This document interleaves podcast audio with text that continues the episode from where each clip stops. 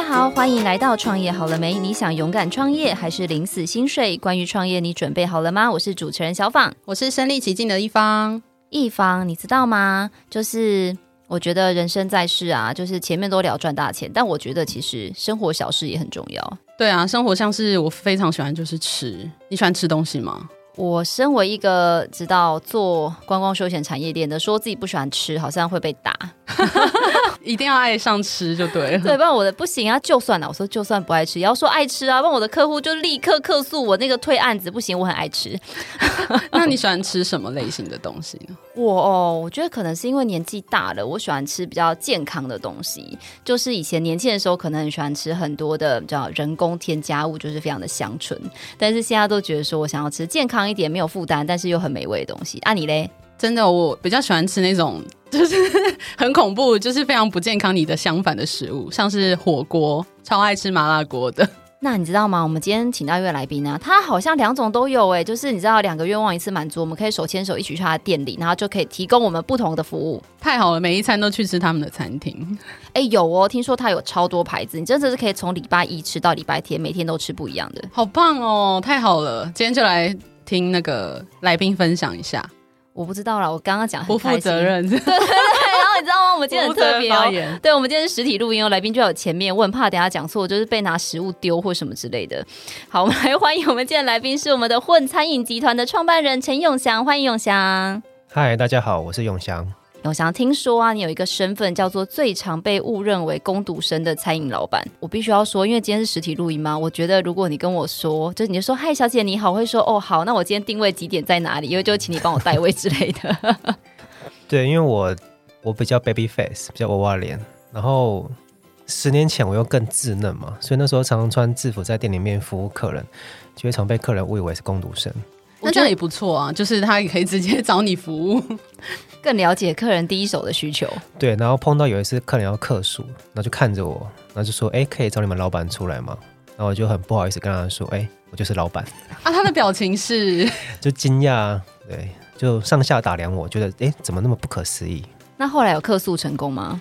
有啊，我因为那个时候是我们第一天开业，所以本来我们流程就没有很顺，所以出餐会等比较久，所以当天就把餐费退给他，就请他吃。哇，其实我觉得这样子服务业很棒哎，因为我觉得服务业当然 OK 不论啦，我们说正常的客人，因为像我觉得我们自己的公关形象也算服务业的一种，然后如果客人愿意给我很真实的回馈，我其实会很感谢他，因为他就可以让我们变得更好这样子。那永祥刚刚有前面有讲嘛，就是你知道我跟一方都有不同的需求，我们都热爱美食，然后我们就想要每天你知道女人嘛，就很容易厌倦，想要每天都吃不一样的。然后我知道你好像有很多店很多牌子，哎，可不可以帮我们介绍一下这个混集团到底是有哪一些丰富的这个品牌可以让我们去享受？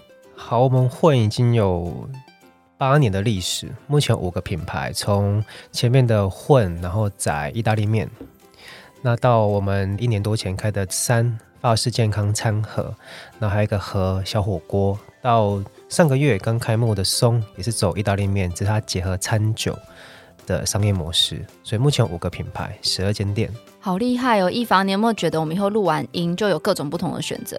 太好了，我们就每一家都去吃过一遍。可以帮我们介绍一下，因为其实现在餐饮品牌很多，但是我知道你们集团其实有塑造了蛮强的个人特色跟风格，可以聊一下我们这个集团的经营理念吗？集团的经营理念，我常常跟伙伴分享说，我们是想要成为台湾最创新的餐饮集团。那创新其实很多层面嘛，包括从制度面，还有到对于客人的服务的要求。其实我都跟外场伙伴说一句话。我说我们不需要去卑躬屈膝的迎合客人，但重点是我们怎么创造一个氛围跟环境，是让客人进来用餐，是很像来朋友家吃饭的感觉，是很舒服的。那因为是朋友，所以如果客人你觉得好吃，或者是有什么需要改进的地方，都可以跟我们说，我们会马上帮你调整。所以我想要营造这种朋友用餐的这种用餐环境。那想要问，就是你们有一个牌子叫做宅，是意大利面。然后想问一下，就是因为意大利面超多的嘛，就有平价的啊、高价的啊都有。那想要问，就是你们的这个意大利面店有什么样跟其他的品牌不一样的地方吗？不一样的地方，我觉得从装潢，我们在宅中是我们第一间店，那时候它坪数很大，大概一百四十多坪吧。所以它我们里面布置了大概七八个打卡点。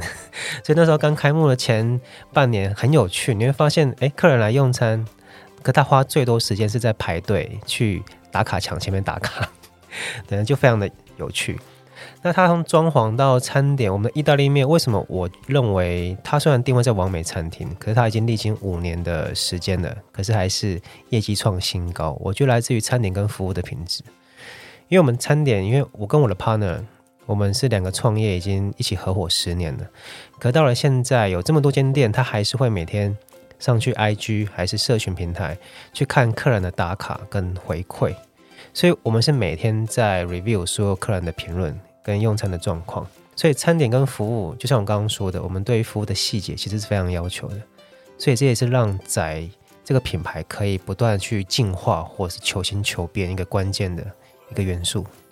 那永祥其实想要请教您一个问题哦，因为刚刚你听到了说你们下面又有比如说法式的沙拉，然后又有我们一方最爱的火锅，然后像宅它又是一个意大利的这样子一个餐点的一个形式。但是因为像我们曾经也访问过蛮多，比如说料理的主厨或者是一些餐饮店的经营者，他们多半啦都只能专注说就是中餐主厨，或者就是西餐主厨，或者就是甜点师，好像蛮难，除非像王品这种巨头，嗯嗯、对。蛮少听到说有这么发散的一个餐饮的类型，然后结合成一个集团。那刚刚你有提到，就是其实对你们来说，创新是一个很重要的核心。那到底怎么样会从一个意大利变，然后延伸成这么多不同的一个品牌啊？好，我们的源头是混混，它属于比较年轻人的一个品牌，它算平价意大利面，等于是你想吃，那混是一个很方便又不会踩雷，一个很安全的选项。那到来后来变。宅，其实宅的课选比较不一样，它有很多的家庭课跟亲子课。那后来我们会开三，是因为我不知道主持人你们有没有平常运动健身的习惯？有，我没有，我会去做有氧，好废，我好废哦。刚好碰到疫情嘛，这两三年我家里面有一个那个健身室，就我在家运动，嗯、然后那时候就会常叫健康餐跟沙拉来吃。后来发现个问题是。好像怎么吃都是水煮的，所以调味比较淡，比较没有味道，或者是它的配菜跟酱汁都是人工调味品嘛，现现成品。那那时候思考，那我们不如来开一间用我们比较专业的研发团队去设计的健康餐盒，所以三就这样诞生了。那刚刚有提到这么多的品相，这么多的种类，要怎么去兼顾它的研发的核心能力？我觉得这有两点，第一点是。当然，我们的主厨会做相关。他现在这个主厨很棒，因为他会常买一些原文书，国外的原文书回来自己进修进来看。那还有我的 partner，他是属于市场敏锐度比较高的，所以他会常常每天会去，除了去了解客人的回馈之外，他要去看一下欧美或者是日本一些比较创新的餐点或料理的方式。所以我的 partner 会跟这个主厨，他们都很年轻嘛，所以会互相讨论，激发想法。所以常常哎。新的餐点这样蹦出来，所以他才可以创造出这么多品牌料理的多元性。那我非常的想要知道，哎，就那就是刚才讲过说，目前有这么多牌子，然后加起来全台湾有十二间店，你们都是直营店吗？还是有像所谓的加盟之类的？我们目前九成都直营，只有一个品牌三，我们在去年年中的时候有开放两个加盟店，一个台中，一个在台南成大。这是在这个集团长大的过程中有什么样的策略布局，所以选择了这样子的一个呃配置吗？因为那个并不是公开开放加盟的，它纯粹就是我一个两个很好的朋友，那他们也想要去创业或对餐饮有兴趣。然后刚好我觉得 A 三它主要是外带外送为主的嘛，所以它整个的伙伴员工数不需要太多，就让他们去做这样的尝试。哎，那这样未来就是或你们会有。大幅的去招募，例如说，就是加盟的这样的一个服务嘛。其实三的加盟算是一个前哨战，怎么说呢？它让我们学习到很多加盟的一些美感，嗯、比如说我们的加盟合约怎么怎么拟，那还有怎么去谈服务费，还有加盟组我们总部连结跟叫货食材的品质怎么去控管。所以我认为三的这个加盟让我们学习到。很多的经验，让我们在今年，因为今年我们在考虑，其实这个讯息还没有公开的，因为混已经今年就九年了，所以混它九年口碑非常非常的好，所以希望今年可以让混开枝散叶。因为目前两间在台中太可惜了，对啊，希望它透过不管是内部加盟是外部加盟的形式，可以让更多人吃到它、认识它、跟喜欢它。那这个地方就是也有一个部分想要请教永祥哦，就是因为刚刚有提到说，现在混有打算要开放更多不同的战线，以前都做直营嘛，现在有可能一部分的业务想要做加盟。嗯、那其实我身边也有蛮多的朋友自己有一家小店，那他的店很小啦，像什么鸡排啊、豆花这种，真的很小。那他们就是会在聊天的过程，就是会有远大的梦想啊，想说哦，我到底要做技转还是做中央厨房，类似这种。那因为您身为虽然看起来很年轻，但是个前辈，能不能你有没有什么样自己的想法？我觉得餐饮是越来越难做了。我举个例子，我都会开玩笑，我说我们在十年前出来创业，就很像是你刚出来新手村，你可以打一些简单的怪，慢慢的练功升等嘛。那最后等你强壮了，再会打魔王。可现在的创业环境不一样，是你一踏出新手村，面前就是等级一百的大魔王，所以你很容易被秒杀的。因为整个不管是法令，还是成本，还是现在缺工的风气，其实都让这个困难度不断的在加深。那我想要给你说餐饮的同辈吗？也可以，就是他们在面对，是因为我很多朋友都在呃，要继续做直营店，还是要做加盟？在徘徊，我认为应该一开始还是以直营为优先，因为直营才可以控管你的餐点跟服务品质，还有你的商业模式。而且加盟一个很重要，你必须要要有央厨，因为你不可能让加盟主在现场制作，因为那个需要费时费工，而且品质也不稳。所以你要有能力去创造一个央厨这样的核心，然后再让加盟的业务分散出去。你可以确保第一，你的。东西是央厨出去的，所以品质控管是你可以把握得住。那再来，你要成立总部，加盟并不是说你收加盟金就没事了，嗯，没那么简单。收钱是最简单的事情，后续才是麻烦。你要怎么去集合？你要怎么去控管？比如说你每个月，因为加盟主可能每天都会有大大小小的问题嘛，所以你要主管去解决跟去沟通。这样才有办法，所以我觉得央厨跟总部会是一个加盟，你必须要前置先准备好的。那你说你要成立一个总部，总部很花钱，对啊，就像我们在只有四五间店的时候就开始养总部。何谓总部？是你的后勤单位嘛？比如说财务部门、人资部门、研发部门、行销部门。那总部它是可能我们现在有快三十个总部，三十个人，那每个月光总部的开销可能就一两百万。那如果你只有几间店的情况之下，你要怎么养这个总部？获利全部被吃掉。所以回归到最源头是，你要先问一下你自己：你准备好了吗？你的规模到了吗？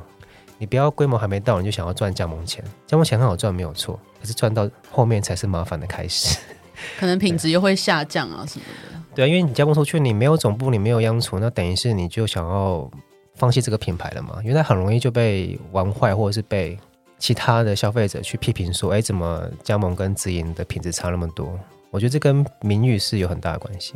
那还蛮好奇，就是因为刚刚有讲到说非常多品牌，那这个客户的区分你们有做吗？有啊，我们现在意大利面有三个不同品牌嘛，虽然都卖意大利面，可是客群不一样。嗯，好，比如说混，他是年轻人，嗯，高中生到三十岁。但宅可能是十八到五十岁，甚至更大，因为很多妈妈们去宅吃饭很开心的。为什么开心？因为她好像回到了自己求学时候，就是拍照啊，拍得美美的那种，很喜悦。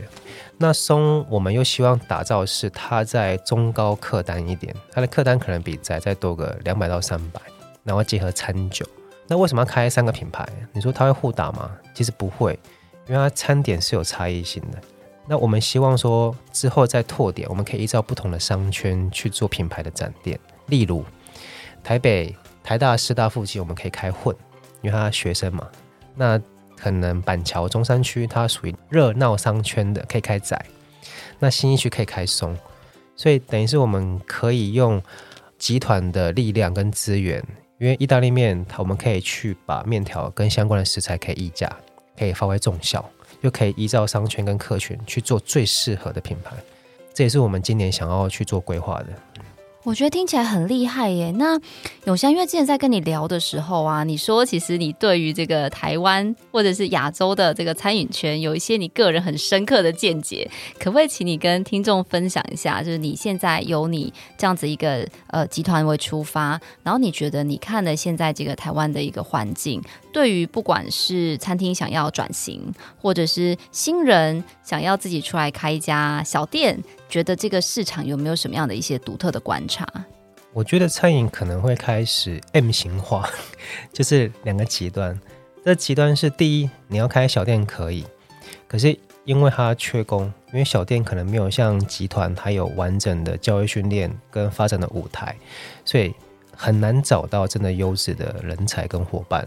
所以这个时候小店可以做，可是老板要自己下去，嗯、可能老板就要自己当内场啊外场。那应该就可以赚到，我认为可以让自己生活的报酬，还有完成梦想嘛。那再来就是要往集团化了。那集团化，我刚刚有分享，我希望，我觉得餐饮是做到一定的程度，你必须要产业升级。什么意思？是你人力产值跟你的商业模式要升级。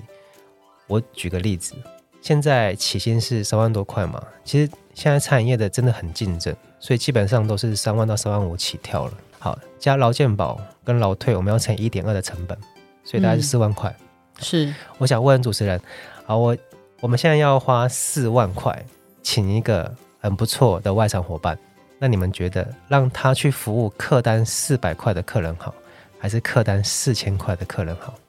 如果你们你们会怎么选？四千当然是最好的。对，听起来是这样。对啊，这样。产值才高嘛，才有它的价值嘛。所以回到为什么我们要去再创造松，或者是之后有 fine dining，或者是更高客单的品牌？因为真的人越来越贵，而且其实服务需要花很多的心力去铺陈、跟了解、跟训练的。所以你训练这么棒的伙伴去服务客单两三百，不是很可惜吗？所以平价的餐饮未来我们都希望是啦，把人力降到最少。那并不是要苛刻，是说我们用设备或自动化去取代。比如说，我们可能平价的品牌，今年或许会可能采自动结账、自动点餐，让客人可以自助式的去取餐跟收餐。那我们把最精华的人放在内场去把顾这个餐点品质。那很多很很棒的外场伙伴，我们可能放在比较高客单的，把我们服务做得更精致，做得更到位。我觉得平价跟高价必须要慢慢的做出它的差异。对，这也是我们目前在学习的。其实我觉得有差，我不知道一方，你最近去一些，尤其是百货商场、大户屋啊、大型啊这种平价的牌子，嗯，我不知道你有没有印象，他现在都是给你一个 QR code，然后叫你自己点餐。对，嗯、都是叫我们自己线上看 menu 啊这些。但我必须要说，我身为一个客人，我没有觉得这样不好，是因为以前他们请的弟弟妹妹好了，可能就是态度很差，就是直接丢给你，我就心里想说，其实我可以自己来。结果现在已经实现你的梦想了。对，我觉得不仅对于企业来说省成本，也许这样还可以让客诉某种程度降低。因为你用，就像刚刚讲，没有那么好的员工，那你不如就是精进在自动化这块。我觉得客人也是可以在性价比上自己有一个，我说正常合理的客人啊，心里有一个取舍这样子。对，因为如果你开的是可能客单一百块、两百块的餐点，可是你现在将花四万块去请一个不管内外场的伙伴，甚至要更高的成本，你不觉得？有点辛苦嘛，这个商业模式是蛮有挑战性的。对啊，我觉得其实不止餐饮，我觉得像只要是劳力密集的，像我们做活动公关，其实也是有一样的状况，就是我到底要去接一个呃七万块、八万块的案子，还是要去接一个七十万、八十万，亦或者七百万、八百万的案子？其实我要投入的心力不会差太大，因为你要给客人细致的服务，总不能说因为八万我就乱做。嗯对，其实我觉得概念，因为我觉得一方应该也是吧，你们也是劳力密集是吧？对，我们劳力非常密集，利润当然是一个蛮重要部分，不然就是如果是小单价的话，会变成量要很大，才有办法去赚到原本应该期望的钱，这样子。那那个你是我，就你知道所上学弟嘛？好，学弟好奇问一下哦，因为你知道，我觉得这个研究所蛮有趣的，因为你认识就是四面八方的人，你可能都看到他哦，就是长这个样子，是哎，知名餐饮集团创办人，但是非常的好奇，因为听说你好像不是学餐饮的，那你是学什么背景的啊？开这么多餐厅？我们是充满勇气的餐饮素人。什么叫素人？就是什么都不懂。我跟我 partner 也没有在餐饮业当过正职，唯一有擦边的经验就是我在升大一的时候，有在饮料店打过工两个月而已。打过工就可以变这么厉害，那感觉路上应该会捡到很多厉害的老板。但但没有，因为我们也失败过啊。我们第一次创业是开饮料店，自创品牌，那时候开了十一个月就收掉了。那时候就是天真又好傻，因为比如说好了，那个时候我会认为应该开在一个不错的地点，生意却很好，但没有。重点还是要回归到你的产品，包括饮料店，我们那时候第一天只卖三样。很妙吧？就是 三样要怎么吸引客人？因为真的太少了，客人想要是多选择、多变化。所以第一天我准备了一千杯的量，那时候是天真。然后刚开就发现，哎，冰箱并不下，先倒一半，而且冰箱不能装满，因为冰箱要有空间去冷却，要循环嘛。所以再到一半，等于是我在开业前就先到四分之三 的食材，就先亏了。所以很多很多。我真的会体认到，有时候第一次创业真的是要让你跌倒，跟吸取市场会告诉你教训是什么，然后你要从中去慢慢的学习跟摸索。所以虽然我们是餐饮素人，可是我绝对不会说我们一开始就很厉害很成功，因为这十年来我们是每天从客人身上、从伙伴身上、从市场现实面身上去学到很多很多宝贵的心路历程。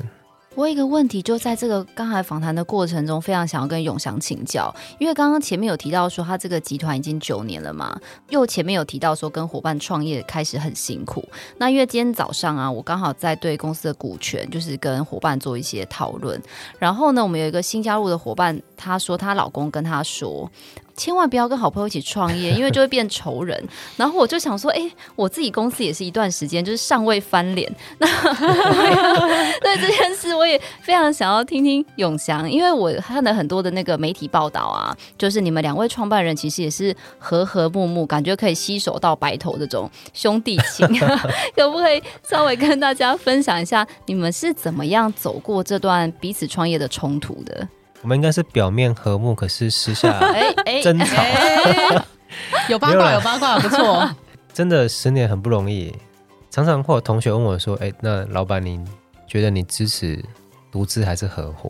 那虽然我是合伙，可是我都会真心的建议说不要合伙，因为怎么说是这个人太看缘分跟人格特质了。我认为最重要的特质是不计较。听起来很简单嘛？那很难。我举个例。我的 partner 他是负责内场餐点研发跟试菜，我负责行销跟人员管理，还有整个制度的建立。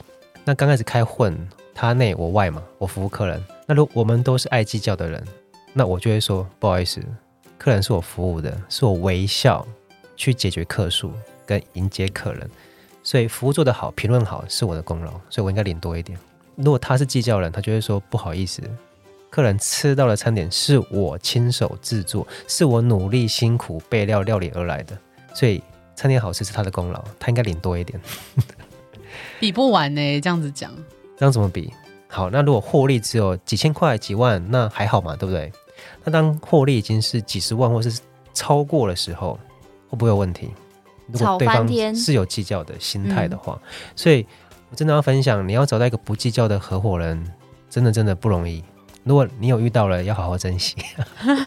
所以听起来现在是不计较的合伙人吧？应该说，我们到现在，你说钱的利益已经不会是我们第一考量了啦。嗯，对啊，因为伙伴这么多，我们现在已经两百五十个伙伴了，所以他品牌企业其实有种责任。你要这样说也可以，对啊。所以当钱不是第一要务的时候，你当然就不会去那么的放在心上。但我还是认为做对的事情。钱自然就会来了。那想要问一下，就是在这一段创业九年以来，有什么样比较深刻的一些故事可以跟我们分享吗？好多哦，每天 都好多。因为我常常你说，不管是客人的客诉事件，我觉得它是一个几率问题。怎么说呢？当你生意越好，客人越多，你就一定几率会碰到可能比较挑剔或比较有想法的客人。好会讲话。我们要跟永祥学习。那其实我就讲近期就好了。近期其实让我印象最深刻的，真的是，我觉得大家都是碰到疫情吧，这个大魔王。嗯，为什么它深刻？因为对我们的冲击是很大的。因为在疫情之前，我们的品牌是没有做外带外送，因为我们认为意大利面时间久了它就不好吃。我们希望你现场吃，感受我们的服务跟氛围。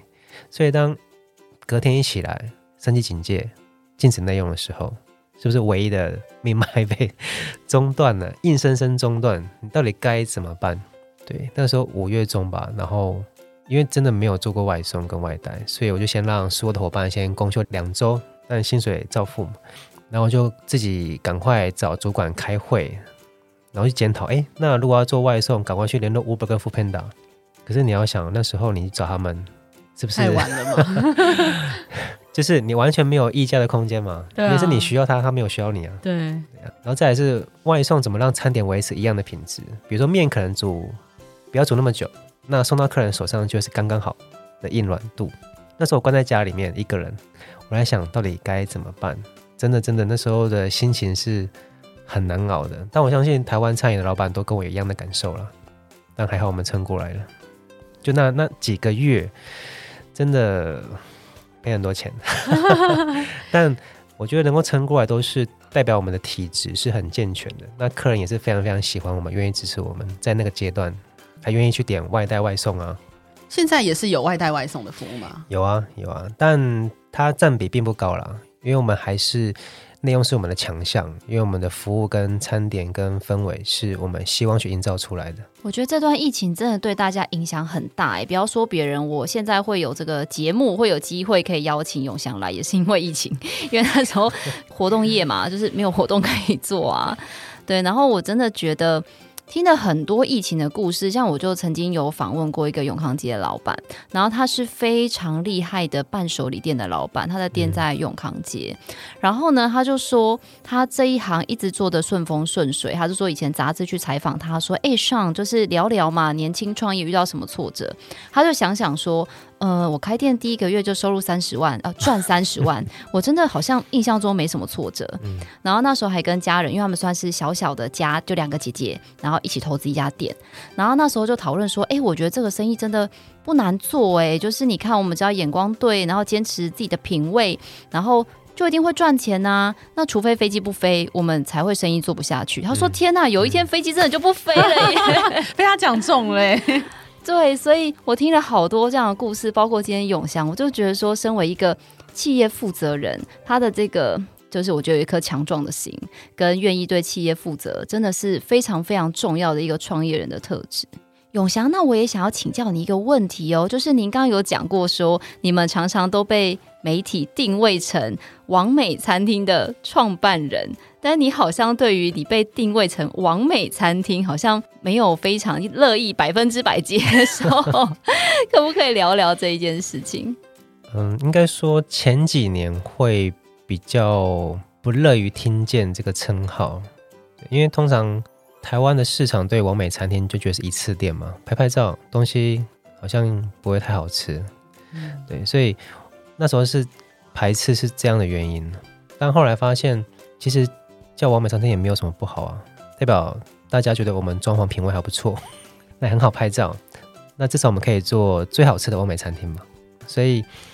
后来会比较可以接受，也觉得我们在餐点跟服务的用心，因为我们最常在 Google 评论上面看到客人会打说，他们以为是只是好看的完美餐厅，但没想到东西也好好吃，然后愿意再回访，愿意再介绍给朋友，所以看到这个，你就觉得嗯。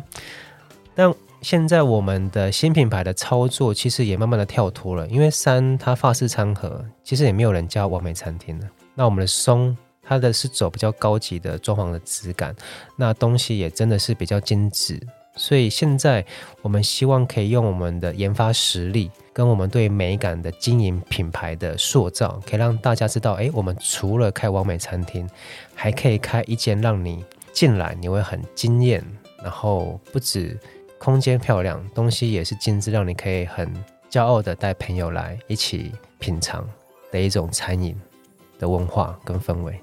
这大概就像是女明星吧，就是说你真的长好漂亮，然后想说没内涵，这样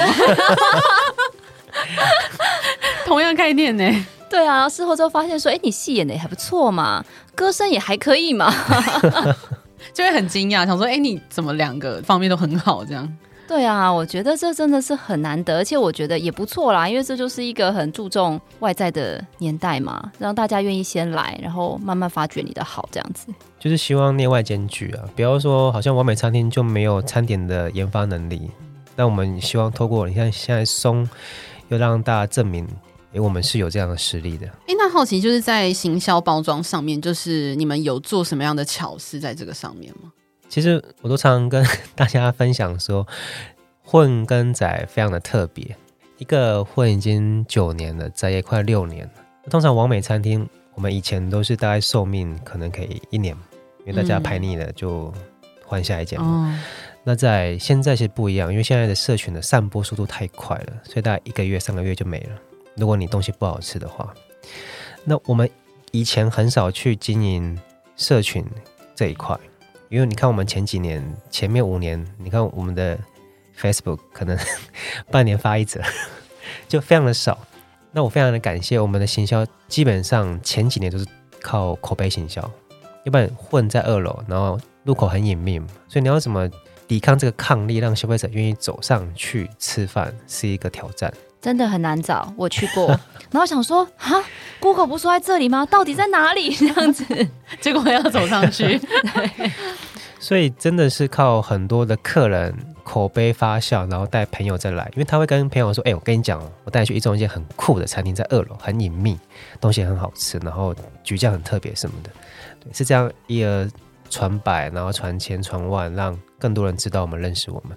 所以口碑行销是我们真的很在意、很重视的。但口碑行销它最难得的是，它用钱很难买得到，它真的需要靠客人真心的帮你推荐，嗯，才是最有效的。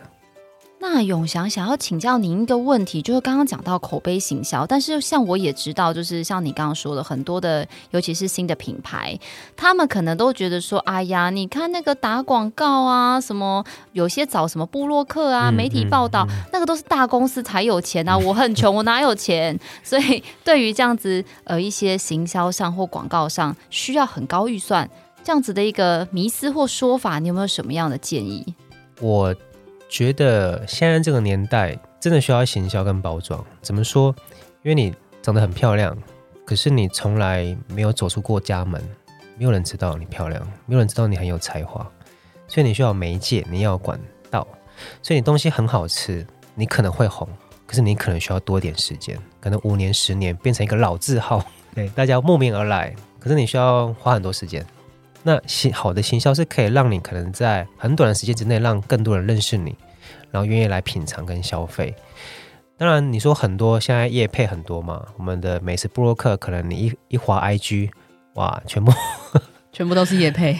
对，所以我觉得行销是一个两面刃。怎么说呢？你花越多预算去找明星、找 KOL 去代言，可是你要先想到一件事情：你准备好了没？你的东西。是符合八成，不要说符合每一个人嘛，因为这本来太难了。七八成的口味，你有符合吗？你有做得到了吗？还有你的服务，你的教育训练有做好了吗？我们餐饮最怕说，好，你前面哇找了超多大咖来帮你曝光，结果隔天一早起来打开门，大排长龙，哎，你慌了，你没准备好，所以客人你接不进来，就算接进来了，可是要等一两个小时。或东西可能做得不够到位，那你岂不是爆红又爆跌，很容易就再见。所以我认为还是要问问自己，到底有多少能力做多少事情。对啊，不要刚开就想要花很多预算，其实没有必要。你可以先慢慢来，可以先找一些小咖 KOC、KOL 慢慢的合作，然后慢慢的试水温。诶，这样的东西，这样的我们的人员到底准备好了没？再慢慢去拓展跟加预算。那也蛮好奇一个，因为现在很多年轻人都会很想要说，哎，我的梦想就是开一间咖啡厅，然后可以营运，然后就是赚钱，就是不一定是赚大钱，但是可以养活自己这样子。那你对于这种呃年轻人的梦想，就是开咖啡厅这件事情，有什么样的建议或者想法吗？现在年轻人还想要开咖啡厅吗？有，我同事就是辞职说要去澳洲打工度假，存钱两年，然后就要回乡开咖啡厅。好，我带大家角色扮演。好，好，通常会想创业都是希望不想被管嘛，对不对？不想被老板管，不想要上班族这种朝九晚五的压力。妹妹说压力很大，想要自己开店。好，现在我们要开咖啡厅了，所以我们要想现在要找店面，找店面找完之后，你要跟房东议价，要谈价格，然后签约。然后咖啡厅你要开什么样的咖啡厅？风格你要走什么样状况的风格？预算呢？五十万、一百万、两百万。咖啡厅要做的有质感，依照现在的行情跟工班的费用，你至少两百到三百跑不掉。要有，稍微有质感的装潢哦，还不是那种哇进去就会哇惊艳的。对，那如果你真的装潢只有一百万以下，其实不太会吸引人去消费，或除非你是很有名的咖啡师。嗯。那装潢好了，好，你要开店了。那咖啡是你的专业吗？你可以煮的比得过冠军、世界冠军的厉害吗？还是说你有什么特色？好，你要去找咖啡豆，你要怎么去把这个动线、生产流程把它做出来？开了，你要怎么吸引客人去？行销，你没有钱，那你找朋友来吗？再来，当生意越来越好，你要请员工啊，员工你要开多少钱？三万请不到，不好意思。台北可能要四万五，甚至更高。啊，员工来了，他问你说：“老板，我有劳健保吗？”可是你刚开始创业，你很难负担劳健保的费用啊，因为那个成本很高的。那生意又好，要开发票了，你要缴税啊，怎么办？成本越来越高了，那是不是要涨价？涨价怕隔壁的路易莎、星巴克，什么样对手都有啊，我怎么打得赢？那你装潢，你又没有预算去创造惊艳的空间跟氛围，那你也没有预算去请名人代言。那久而久之，这个成本会压着你喘不过气，然后你又发现你从早到晚，从早上起来备料，然后到辛苦到晚上去盘点库存，报表一出来，哎，怎么赚的比我当上班族还要少？越来越惨了。那你发现回头看，你已经付出了你的青春跟几年的时光就过去了，所以你要去想，你为什么要开这间店？如果你是想要逃离。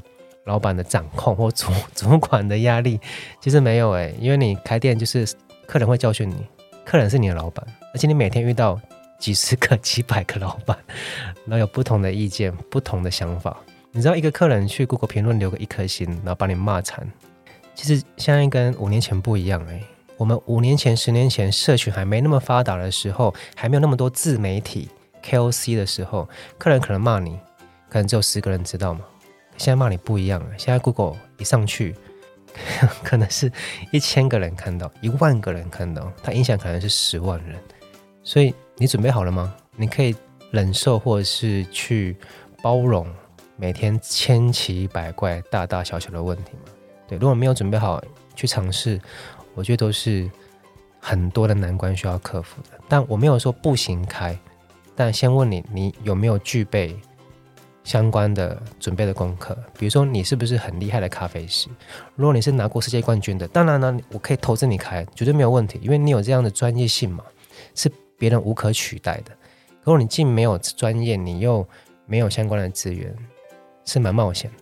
对啊，我曾经访问过个燕燕老师，他自己就是世界的调酒冠军跟咖啡冠军。嗯、然后那个时候，因为是自己家的妹妹嘛，就引荐他，你可以请教一下前辈。他还是说，他的店之前是在台南的神农街那边一级战区，嗯、然后他就说他这家店开了四年还五年，后来是因为合伙人要去中国，所以。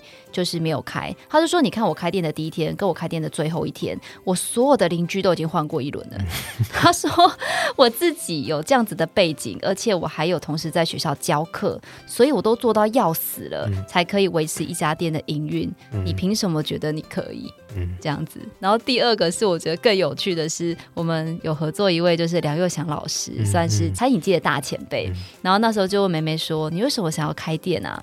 然后梅梅就说：‘哦，没有，因为妈妈在。’几年要退休，所以妈妈的梦想就是可以在自己的家乡，然后有一家咖啡店，然后可以养老。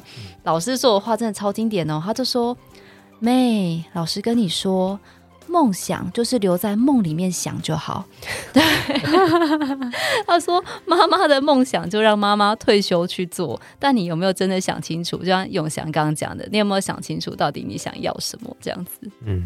那永祥，我们在节目的最后呢，一样不免俗，想要问一下，就是当然还是有很多的餐饮界，不管是刚刚讲的餐厅要转型，或者是餐饮每一年有这么多毕业的学生，亦或者是像很多在餐饮业做了一阵子想要出来创业的这一些餐饮人们，你对他们有没有什么样的建议？亦或者你觉得想要走料理界这一条路，需要具备什么样的能力或心态，会能够在这个路上走得更加的平稳？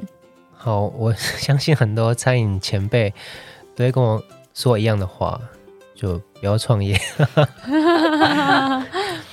因为他真的比想象中困难很多很多很多。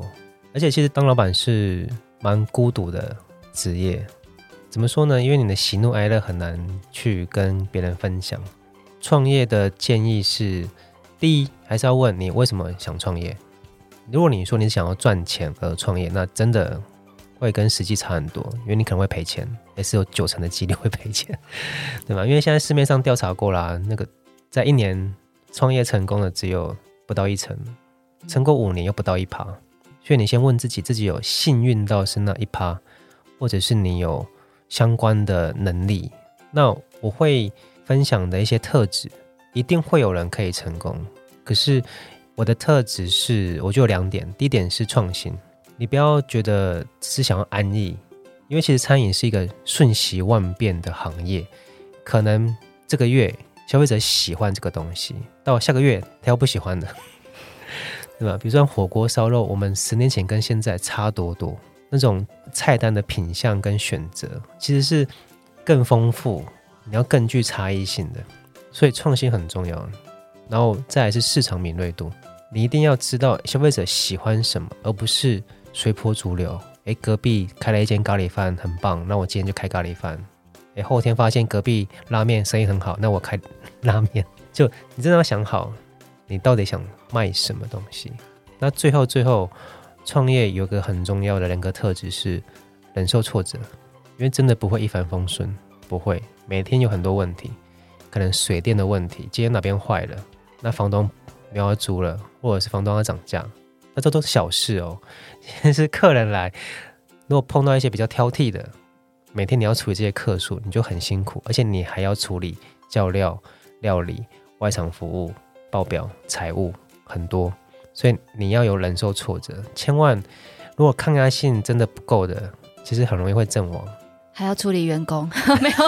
因为人人是最常发生问题的一块。对，不好意思，我真的太心有所感。我觉得人真的是最难的。对，人就分内外嘛，内就是伙伴，对，外面就是客人了。嗯，所以是每天九成问题都是由人去延伸出来的。所以我们会常常跟伙伴说，沟通很重要。对啊，你要去交流、跟了解、跟同理，但这一块又有多少人愿意做得到？其实也不容易。那永祥最后想要问问你，就是混餐饮集团的下一步，听说有不同新的规划，要不要先抢先跟我们分享一下？今年希望，因为我们是创新的餐饮企业，所以有很多的餐饮的项目，我们都很有兴趣，也都希望可以在未来这两到三年实现。我们像意大利面，那有沙拉、餐盒、火锅，那希望今年我们可以在。有一些很不错，已经筹备两三年的，不管是甜点品牌，还是我们有一个憩梦人餐饮管理顾问的公司。为什么叫憩梦人？就是希望可以帮助年轻人把梦想像砖一样砌起来。因为憩梦人在疫情前就筹备了。那为什么会想要开餐饮管理顾问？是因为其实有很多朋友，或是有很多网友会私讯我，会说：“诶，他开店碰到什么问题啊？可不可以询问我？或是朋友想开店？”可以帮他什么？那这个管理顾问就是希望帮助。第一是你想创业，你想开咖啡厅好了，或者是甜点店好了，可是你真的不知道怎么开，因为你真的没有 know how，你不知道怎么去找店面，怎么去设计菜单。那可以找我们，我们可以帮你辅导，可以给些建议。那第二种的客户是你已经开了，你开一间梦想的咖啡厅，那你发现哎，怎么这么困难？怎么人这么难管？那制度怎么建立？没关系，你可以找我们，我们也可以告诉你一些过去这十年来我们走过的一些冤枉路，让你少花一点冤枉钱，跟多一点自信心。这是今年我们希望可以做的新的项目。一方，我知道吗？访问到现在啊，就是节目的尾声，我还是觉得很 amazing 呢。因为我觉得坐在我对面就是一个高中生，想说，哎，怎么可以成立一个餐饮集团，然后经营的这么好，这样很厉害。对啊，而且我觉得听了他讲的非常多的这个概念，我都觉得很受用哎，因为我真的觉得，尤其是台湾，我觉得“民以食为天”这句话在台湾是更加的一个怎么讲？大家都说。每天食衣住行再怎么样，你怎么省怎么样都要吃东西，对，所以我真的觉得这个议题啊，在这个 moment，我真的觉得是很很好的一个建言。这边我想要补充一下，所以民以食为天，所以餐饮是永远不败的，只是新的取代旧的。但我这边要分享的是，其实很多的年轻人还是很多的伙伴，他可能会想要选择可能科技业、金融业。那餐饮业会比较辛苦，它当然辛苦，所以今年我们也会希望开放，比如说内部加盟，或者是一个帮助伙伴创业的一个基金或机制。